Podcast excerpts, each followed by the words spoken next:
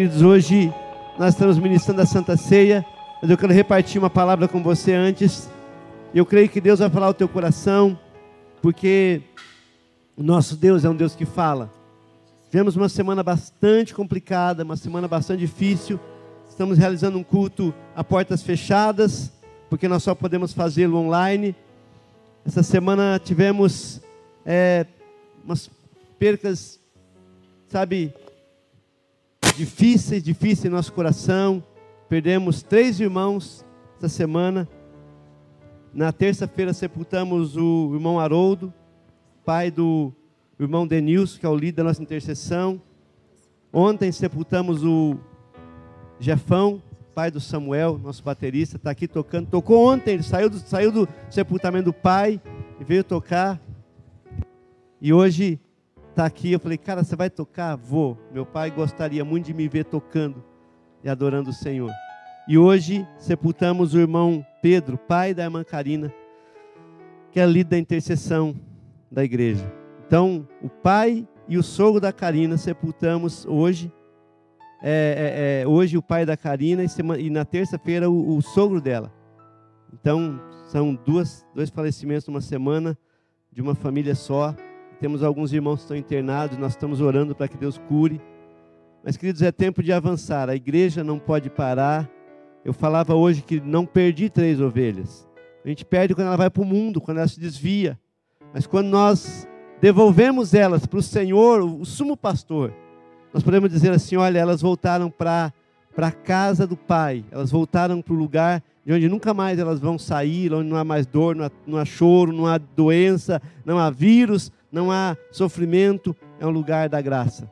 E eu quero dizer para você, querido, nesse momento, nas lutas, nós crescemos, nas lutas nós amadurecemos. E o tema da palavra hoje é justamente esse: crescer crer mais ser. Você cresce quando você crê no Senhor. E quando você é, quando você se dispõe a colocar em prática, e a palavra de hoje, eu gostaria que você abrisse seu coração para receber essa palavra, Deus colocou essa palavra no meu coração, e eu quero dizer para você que, sabe, Deus falou muito comigo essa semana. Foi uma semana muito difícil. Mas, como nós cantamos aqui, não seremos abalados. Na batalha permaneceremos de pé não seremos abalados. Amém, querido? Porque a Bíblia fala: os que confiam no Senhor são como um monte de Sião que não se abala. Não se abala, permanece para sempre. O texto que eu quero ler com você está lá em 2 Pedro, capítulo 3, versículo 18. Vai aparecer na tela aqui, a Débora vai colocar. Diz o seguinte: Antes crescei na graça e no conhecimento de nosso Senhor e Salvador Jesus Cristo. A Ele seja a glória assim agora como no dia da eternidade. Amém. Vamos orar mais uma vez. Senhor, nós oramos, ó Pai, nesse momento, com gratidão, porque o Senhor é um Deus presente. Deus, um dos seus atributos, ó Pai amado, é a onipresença. Tu estás em todos os lugares. Quando estamos reunidos aqui, Senhor amado, uma multidão, ó Deus, um colado no outro, o Senhor estava aqui. Porque o Senhor não tem medo de multidão. O Senhor é o Senhor dos senhores. Quando estamos, ó Deus amado, isolados, cada um na sua casa, Senhor amado, conectado através de um aparelho, Pai, o Senhor também está lá, porque o Senhor é onipresente, Pai. Tu estás em todos os lugares. E nessa noite eu creio, o Senhor, ó Deus amado, não apenas está presente, o Senhor está com a tua mão estendida, tocando, curando, fortalecendo e falando conosco, Pai. Por isso eu me rendo a Ti e declaro, Pai, usa-me para ser canal, para falar ao coração dos irmãos nessa noite. Ó Deus, em todo momento em que eles ouvirem essa palavra, Pai, em o nome de Jesus. Amém? Queridos, é, o apóstolo Pedro, ele escreve nessa sua segunda carta, né? No último capítulo da segunda carta, ele fala: Antes crescei na graça e no conhecimento. E pensando sobre isso, é, e falando de crescimento, eu vou dizer para você que crescimento é um processo que revela saúde.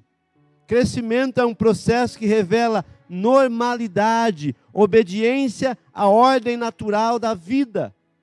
Então, quando nós é, lemos esse texto e quando Pedro fala de crescer, eu vou dizer para você que crescimento é um processo que mostra, que revela saúde. Quando uma criança nasce, é interessante, a minha filha está grávida, tem as meninas grávidas aqui na igreja, algumas ganhando neném, essa semana teve neném nascendo aí, né? E, e tem mais vindo aí, a gente tem bastante bastante bebezinho nascendo, mas eles eram uma bolinha, uma sementinha, e vão crescendo no ventre, sabe? E cada vez que a mãe faz uma ecografia, cresceu um pouquinho, está lá, e enfim, hoje está muito incrível, eles fazem aquelas, né, é, é, é, 3D, eles conseguem ver tudo, eles medem osso por osso. Eles sempre vão vendo o crescimento, porque enquanto está crescendo, está saudável. Então, crescimento revela saúde. Crescimento revela obediência à ordem natural da vida, revela normalidade. Amém? Guarde isso. Crescimento revela saúde e revela normalidade e revela obediência à ordem natural.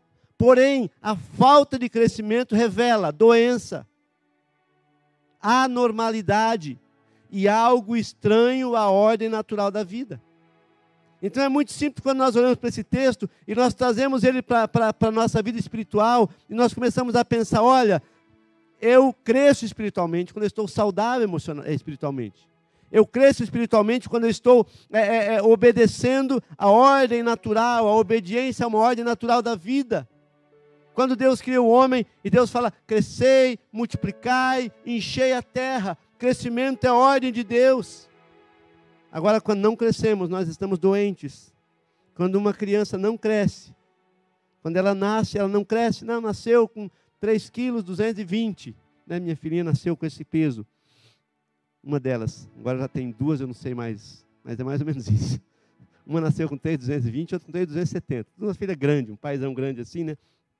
Mas na outra semana já tinha aumentado o peso, daqui a pouco já dobrou o peso, daqui a pouco já está, enfim, e daqui a pouco está crescendo, por quê? Porque é saudável. E o texto que lemos, o apóstolo Pedro escreve assim: é, Antes crescei na graça e no conhecimento do nosso Senhor e Salvador Jesus Cristo. Sabe, Pedro, um dos apóstolos mais relevantes entre os doze, e ele fala, ele, nessa segunda carta, ele escreve, e nesse capítulo 3, ele fala assim: Olha, eu escrevi as duas cartas já, e eu vou admoestar vocês, eu vou ensinar, eu vou falar com vocês. E ele fala: Antes crescei na graça. E eu perguntei: Antes do quê? Antes do que que ele está falando? Vamos então ao texto. Nesse último capítulo dessa segunda carta de Pedro, ele fala dos últimos dias. Ele fala que nos últimos dias haveriam escarnecedores da palavra. Ele fala que nos últimos dias as pessoas duvidariam da nossa fé, duvidariam das promessas de Deus, duvidariam da palavra. E se você abrir a sua Bíblia em 2 Pedro, capítulo 3, versículo 3 e 4, você vai ver que é justamente isso que o apóstolo Pedro está falando. Versículo 3 e 4 ele fala: Sabendo primeiramente isso, que nos últimos dias virão escarnecedores. O que é escarnecedor? Aquelas pessoas que escarnecem, que tiram sarro, que zombam sabe, é, escarnecedores andando segundo as suas próprias concupiscências. Concupiscência, desejos. Segundo os seus, seus próprios desejos, sabe, andando, é, é, deixa a vida me levar, a vida leva eu, é mais ou menos isso. E diz assim o texto ainda: escarnecedores andando segundo as suas próprias concupiscências e dizendo: onde está a promessa da sua vinda? Porque desde que os pais dormiram, todas as coisas permanecem como desde o princípio da criação. Irmãos, é justamente o que estamos vivendo hoje as pessoas zombando, as pessoas duvidando, as pessoas escarnecendo, as pessoas dizendo: Ah, vocês crentes, vocês cristãos, eu vou dizer para você, meu amado. Eu tenho dito isso já. Falei hoje ainda no sepultamento do irmão Pedro. Eu falei: Olha, morrer com Cristo, querido. Sabe, é privilégio, porque nós não morremos, nós somos promovidos. Mas quem morre sem Cristo, sabe, além de morrer, de deixar essa vida terrena aqui, sabe, vai padecer a eternidade. Por isso, amado, as pessoas zombam, as pessoas tiram sarro, as pessoas elas vêm e ficam duvidando, mas eu vou dizer para você, sabe, Jesus Cristo é a única esperança para o homem nessa terra. Pedro ainda fala na, no capítulo 2, na, em 2 Pedro capítulo 3, versículo 11, ele fala assim, olha, se, 2 Pedro 3, 11, havendo pois de perecer todas essas coisas, que pessoas nos convencer em santo trato e piedade? Sabe, diante de um mundo que está, sabe, no fim, Jesus está voltando, o mundo está, sabe, nas últimas. E o que Pedro pergunta é: olha, tudo isso que vai acontecer, essa zombaria, esse escarnecer, essa, essa, essa dúvida, essas pessoas afrontando a fé, essas pessoas dizendo que Deus não existe, que a Bíblia é uma mentira, que enfim, N coisas. E Pedro diz: que pessoas nos convencer num quadro desse num quadro desse que, que estamos vivendo nos dias atuais? Sabe que não é justamente isso que a gente está vivendo? As pessoas perderam a fé. É, algumas têm fé, mas é uma fé adaptada aos seus conceitos, é uma fé adaptada às suas preferências, é uma fé adaptada ao seu modo de vida, é uma fé infantilizada. Uma fé sem responsabilidade, uma fé sem compromisso, e é justamente isso que o apóstolo Pedro escreve há dois mil anos atrás. Que pessoas convém ser num mundo como esse, nesse, nesse tempo em que nós estamos vivendo que tipo de pessoa convencer? Que tipo de pessoa, meu amado, você deve ser como um cristão? Que tipo de crente você deve ser? Ah, pastor, eu sou igual a todo mundo, porque todo mundo é igual e tal. Não! Vós sois o sal da terra, vós sois a luz do mundo. Se o sal se tornar insípido, para nada mais presta, senão para ser pisado pelos homens. É o que a Bíblia fala. Sabe, meu amado, nesse tempo que estamos vivendo, precisamos de uma igreja madura precisamos de uma igreja comprometida, precisamos de uma igreja responsável, precisamos de uma igreja que compreende, sabe, a, a, a palavra de Deus e que vive a palavra. Nós somos a igreja. Nós somos a igreja. E por isso Pedro fala: por antes, crescei na graça e no conhecimento. E esse é o tema da nossa palavra hoje: crescer. Crescer. É justamente o tema da palavra crescer, crer e ser o que resulta em crescimento, em um amadurecimento. Então vamos para a palavra, vamos para a mensagem de hoje. Crescer, como eu já falei, é resultado de saúde. O que nos faz perguntar então, o que fazer para termos saúde espiritual? O que eu devo fazer, pastor, para ter saúde espiritual? O que eu devo fazer, pastor, para que eu possa crescer espiritualmente? O que eu posso fazer? O que eu preciso fazer para que eu possa então ter essa saúde? Porque se o pastor disse que crescimento é sinal de saúde, o que, que eu preciso ter? Quais são, sabe, é, os elementos fundamentais para que eu tenha saúde? Primeira coisa, eu vou trazer para o mundo físico e natural. Para você crescer, você precisa de uma coisa muito importante: você precisa se alimentar. Amém? Para você crescer, você precisa se alimentar. As pessoas falam, ah, você precisa se alimentar, você precisa também praticar exercícios, é importante, você precisa descansar para crescer naturalmente. E na vida espiritual também é assim. Primeira coisa, meu amado, se você quer crescer espiritualmente, você precisa se alimentar. Do que? Da palavra de Deus. Qual que é o alimento que nos fará crescer na graça e no conhecimento do Deus a quem servimos? A palavra é o alimento. A palavra é o alimento. Jesus disse lá em Mateus 4,4 que o homem espiritual vive da palavra que sai da boca de Deus. Quando o diabo confronta, quando o diabo chega para Jesus e fala: Olha, transforma essas pedras em pães. O Jesus fala assim: Olha, Jesus, porém, respondendo, disse: Está escrito, João, é, é, isso, Mateus 4,4. Ele, porém, respondendo, disse: Está escrito, nem só de pão viverá o homem, mas de toda palavra que sai da boca de Deus. Amado, a palavra de Deus, ela te traz, sabe, sustento, ela te alimenta, ela te faz ficar fortalecido. A palavra é o alimento. Jesus disse isso. Precisamos, amado, conhecer. A Bíblia fala assim: conheçamos e prossigamos em conhecer a Deus pela palavra. Sabe, amado, as pessoas, nós temos aqui, o pastor Jefferson é um dos motivadores, ele que tem essas ideias e a gente apoia tudo isso. Começou o ano, vamos ler a palavra, pastor, vamos dar para o pessoal. Que eu sei, irmãos, tem pessoas que têm dificuldade de ler a Bíblia toda, como nós temos costume. Tem pessoas que têm dificuldade. Então, o pastor já falou, oh, pastor, vamos ler Provérbios em janeiro. 31 dias, 31 capítulos, beleza, vamos ler Provérbios. E glória a Deus, a igreja quase toda. Ai, pastor, mas como que eu leio? Meu Deus, é 31, um capítulo por dia. E a igreja quase toda, quero crer que toda, pela fé, Jesus me dá essa graça. Você que está assistindo, você leu Provérbios? 31 capítulos, 31 dias. Ai, pastor, não tenho tempo. Você tem 24 horas por dia. Sabe quanto tempo demora para você ler um capítulo? Algo em torno de 3 a 5 minutos.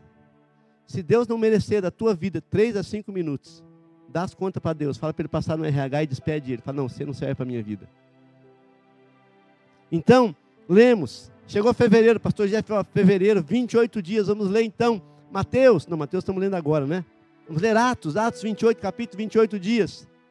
E lemos, glória a Deus, aprendendo com a igreja primitiva. E agora, hoje eu já li já o meu capítulo 14 de Mateus. Estamos lendo Mateus. Ai, mas é tão difícil. Não é, irmão. Meu Jesus amado. É, é uma bênção. Porque a palavra, você precisa conhecer a palavra.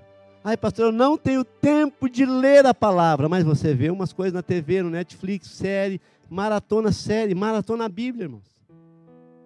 Eu falei, a gente fez um desafio de ler a Bíblia em seis meses, a gente fez as contas, vai dar para ler em cinco. Daí a gente teve a convenção essa semana, eu falei para a nossa secretária lá para a Ranelore, falei, ó, oh, estou lendo a Bíblia, já estou em, é, passei Jó, estou no Salmo 35, acho que eu li, 36 eu li hoje, né? Estou em Salmo já, já passei aquelas fases difíceis, que é Levítico, aquela fase difícil, né? Aquele povo, é, o, o Jó, Jó é difícil, já passei o Jó também, glória a Deus. Daí eu falei para a Rani, eu estou lendo, se Deus quiser, em maio, aí o dia 27, 28 de maio, eu termino. Ela, falei, ela falou, pastor, na pandemia eu li a Bíblia em dois meses.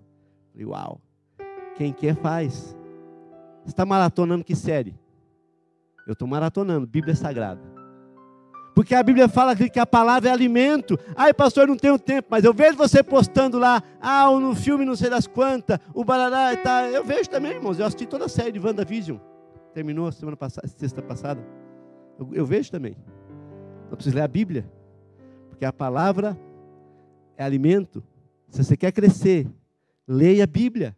Crescer sabe? Leia a palavra. A palavra de Deus diz lá em Hebreus 4:12, porque a palavra de Deus é viva e eficaz e ela é mais penetrante do que espada alguma de dois gumes, e ela, a palavra, penetra até a divisão da alma, do espírito, das juntas e medulas, e ela é apta para discernir os pensamentos e as intenções do coração. Amado, a palavra de Deus então, se você quiser crescer, se você quer crescer, se alimente da palavra. Se alimente da palavra. Vai para a Bíblia.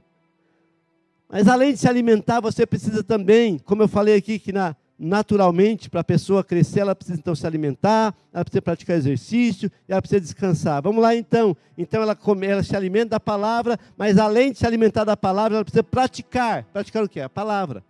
Tiago 1, 22, clássico texto, conhecidíssimo. Tiago 1, 22 fala assim: Olha, sede, pois, praticantes da palavra e não somente ouvintes, enganando-vos a vós mesmos.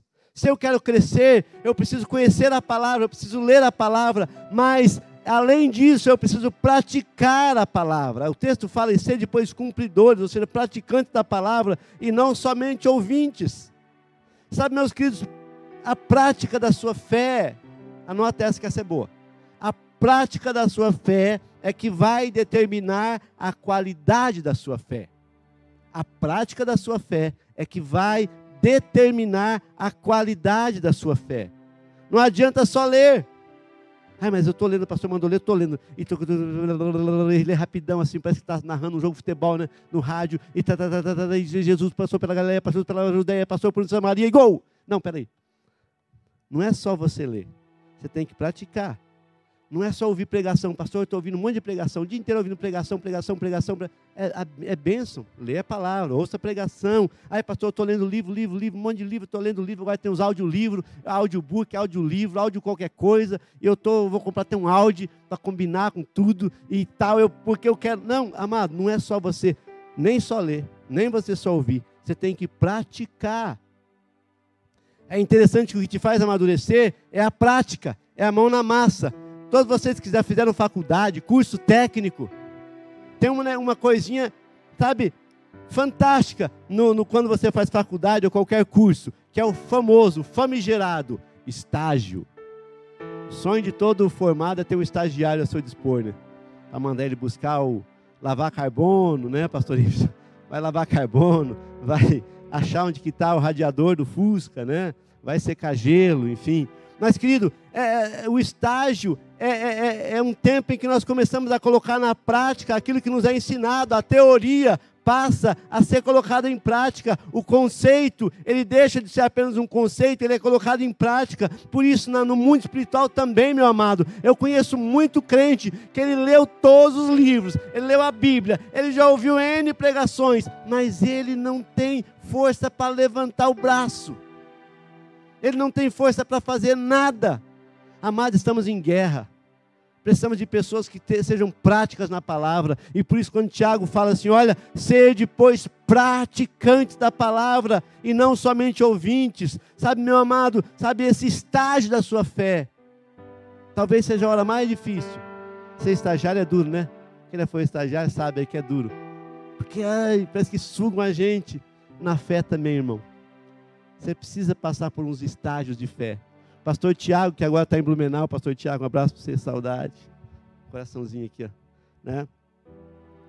Pastor Tiago veio para cá e o pastor Haroldo, quando o Tiago veio, a Gabi veio fazer o estágio, veio fazer a residência dela aqui em, na, na, em pediatria, e o Tiago veio fazer a residência aqui na igreja. Ele trabalhar aqui, trabalhou de um tudo. Ah, ele virou pastor depois, foi consagrado pastor, mas ele pintou parede, ele quebrou parede, ele é, mexeu com tudo, tudo aqui, né? É, a mídia era com ele, o Na Real era com ele, e daí, enfim, eu pegava, vamos juntos fazer umas visitas e bora. Você é o meu estagiário. Não, eu sou filho do pastor Haroldo, eu vim só para sentar na cadeira e ficar lendo não dá certo, irmão, não dá certo. Deixa eu falar para você uma coisa. Deus quer te colocar muitas vezes, sabe, é na roda. Deus quer te colocar mesmo assim para você, sabe, praticar. Deus quer colocar você, sabe, em situações para você realmente avançar. Sabe, a, a, Bíblia fala assim, eu amo demais, eu li, eu falei, né, que eu acabei de ler Jó também. E Jó ele fala assim: "Antes eu te conhecia de ouvir falar, Cara, mas Jó era um cara bom, ele ouvia falar de Deus, ele era fiel a Deus, ele sacrificava pelos seus filhos, ele falava assim: ah, talvez meus filhos tenham pecado nos seus banquetes, então vou fazer aqui um sacrifício a Deus. E Jó fazia, e Jó ele oferecia sacrifício a Deus, porque se porventura seus filhos tivessem pecado, mas dele passou por um estreito, ele perdeu seus filhos, ele perdeu seus bens, ele perdeu tudo, ele só não perdeu a mulher, né? Até o pastor falou lá que é um mistério. A mulher dele não teve nenhuma coceirinha. E o Jó perdeu tudo, ficou só pele e osso, né? Coceira, tem que coçar com caco de telha. E a mulher estava lá, né? Firme e forte. Depois ainda né, foi a mãe dos dez filhos que Jó teve. Mas enfim, queridos, sabe, Jó fala: Antes eu te conhecia de ouvir falar. E tem muito crente que conhece a Deus só de ouvir falar, mas não aguenta uma luta. Isso aí, ó. Jó 42, 5, já a Débora colocou. Eu te conhecia de, só de ouvir falar, mas agora os meus olhos te veem. Sabe, querido, Jó, ele passou pela experiência empírica, se você gosta de palavras difíceis, palavra acho bonita. Sabe? Ele passou pelo estágio, ele passou pelo mão na massa, ele passou pela prática, e daí ele fala: Antes eu te conhecia de ouvir falar, mas agora os meus olhos te veem. Mas agora de andar contigo, Jesus. Porque ouvir falar de Deus é uma coisa, mas andar com Deus é outra. E eu quero desafiar você a crescer. E crescer, meu amado, é muito mais do que você apenas ouvir falar. É você crer e você ser. É você, sabe, ouvir falar, que é importante também.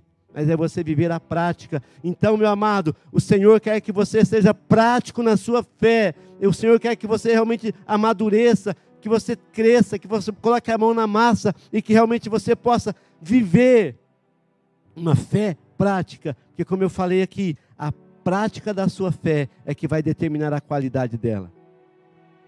E após se alimentar da palavra, após colocar a palavra em prática, então nós podemos descansar no Senhor. Quando, Paulo, quando Pedro fala que antes crescei na graça, uma pessoa madura, sabe o que ela faz? Ela descansa no Senhor. Sabia disso? Uma pessoa que crê no Senhor, uma pessoa que coloca a palavra de Deus, sabe, na, em prática, que pratica a palavra, ela é uma pessoa que ela descansa no Senhor. Uma pessoa madura, ela não é, escute isso. Eu sei que tem temperamentos. Tem pessoas que são mais agitadas, são mais sonsas. Eu sou dos agitados. Eu sou dos mais acelerados. Minha mãe fala, tem bicho carpinteiro isso aí.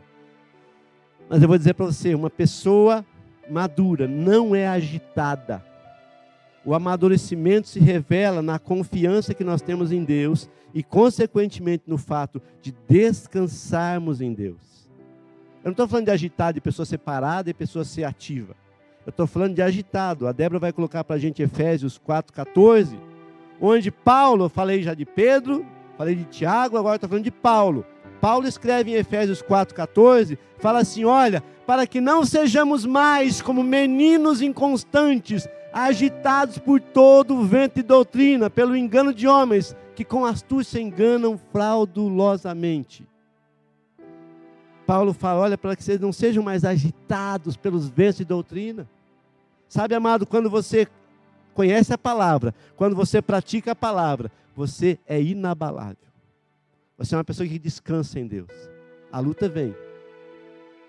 Né? Hoje o pastor Iveson mandou para mim o áudio do última conversa que teve com o Jefferson, o Jefferson teu pai. E o Jefferson falou assim: "Ah, pastor, está muito difícil. Está muito difícil, está falta de ar, dor nas costas. Ah, o Samuel e a Elô estão bem já, mas eu e a Michelle tá meio ruim, eu estou pior. E ele falou assim uma frase que até achei tremendo isso, que se denota fé.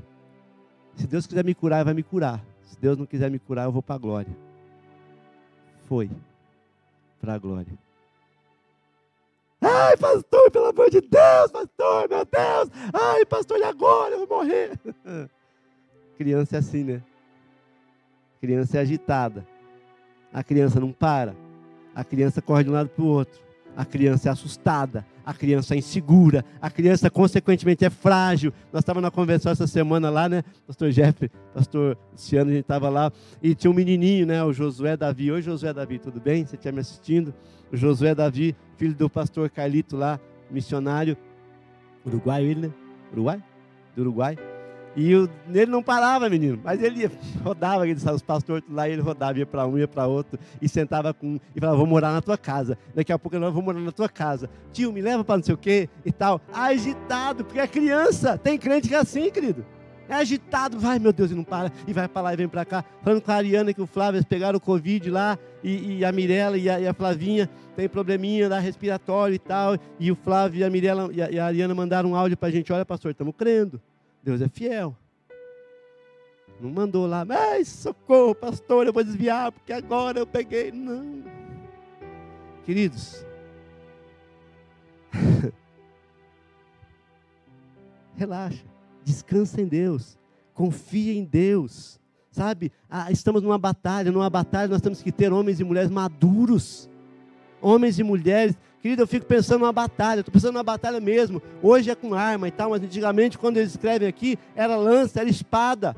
E os caras iam para a guerra, iam lá e se confrontavam. E um, ai, pai, me deu uma espadada, o general, o cara lá me. Ei, bora, vamos lutar, vamos para frente não para de lutar, sabe? Por isso que Deus quer uma igreja, sabe, madura, uma igreja que cresça, uma igreja que o conheça, uma igreja que é prática, uma igreja viva. A criança não para, ela corre de um lado para o outro, ela é assustada, insegura, frágil.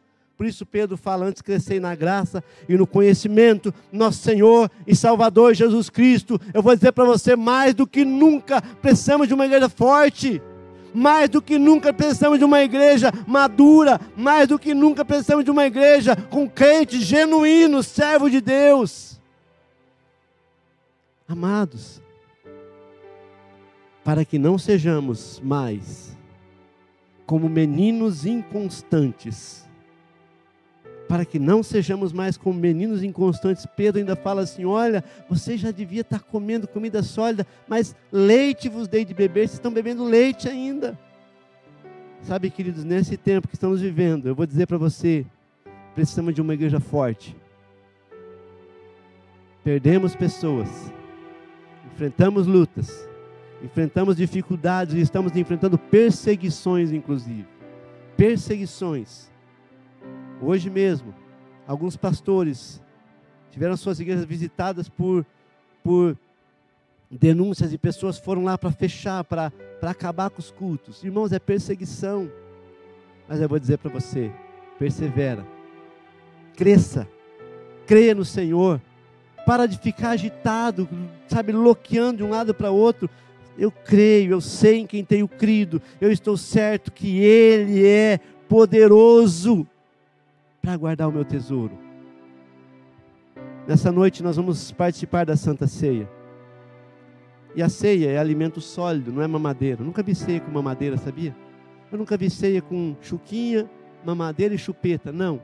A ceia é pão, pão sem fermento, que é duro, Né? O pão com fermento fica fofinho, mas sem fermento é duro. E é vinho. Porque depende da sua teologia, mas o vinho do, do Antigo Testamento, ele era, não era suco de uva, não, não era tangue, não.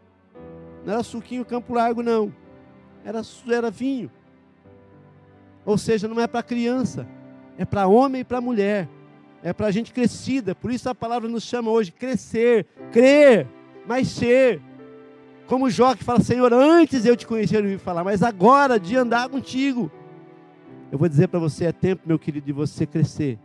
É tempo de você ser cristão. É tempo de você crer na palavra. É tempo de você ser um cristão genuíno. É tempo de você dizer, Senhor, eu estou aqui. E eu quero, Senhor amado, crescer. E eu quero avançar. Porque o Senhor vai vir buscar um povo comprometido com Ele. Isso não é criança. Amém? Eu queria que você fechasse seus olhos. Eu queria perguntar para você: a que ponto você cresceu? O quanto você cresceu? Ou você ainda faz birra? Ei, birra? Isso é coisa de criança. Ou você ainda faz manha? Manha é coisa de criança. Ou você ainda fica, sabe, agitado, correndo de um lado para outro. Ei, nessa noite, o Senhor te chama a responsabilidade. Quando Deus chama Josué, fala: varão valoroso, o Senhor é contigo. Varão é homem feito. Varão é homem feito. Sabe quando Deus chama Ana e fala: Ana, você vai dar a luz a Samuel, aquele que vai mudar, sabe, essa nação. A geração de Samuel vem, se levanta para mudar o quadro daquela nação. Nessa noite o Senhor está procurando homens e mulheres amadurecidos, homens e mulheres maduros e maduras, que não ficam brincando de ser crente, que não ficam brincando com a fé, que não ficam brincando de ah, de igrejinha, vamos brincar de igrejinha, vai cantar um corinho. Ei, pessoas que estão conectadas ao céu. E Jesus está voltando, e essa é igreja que ele vai levar.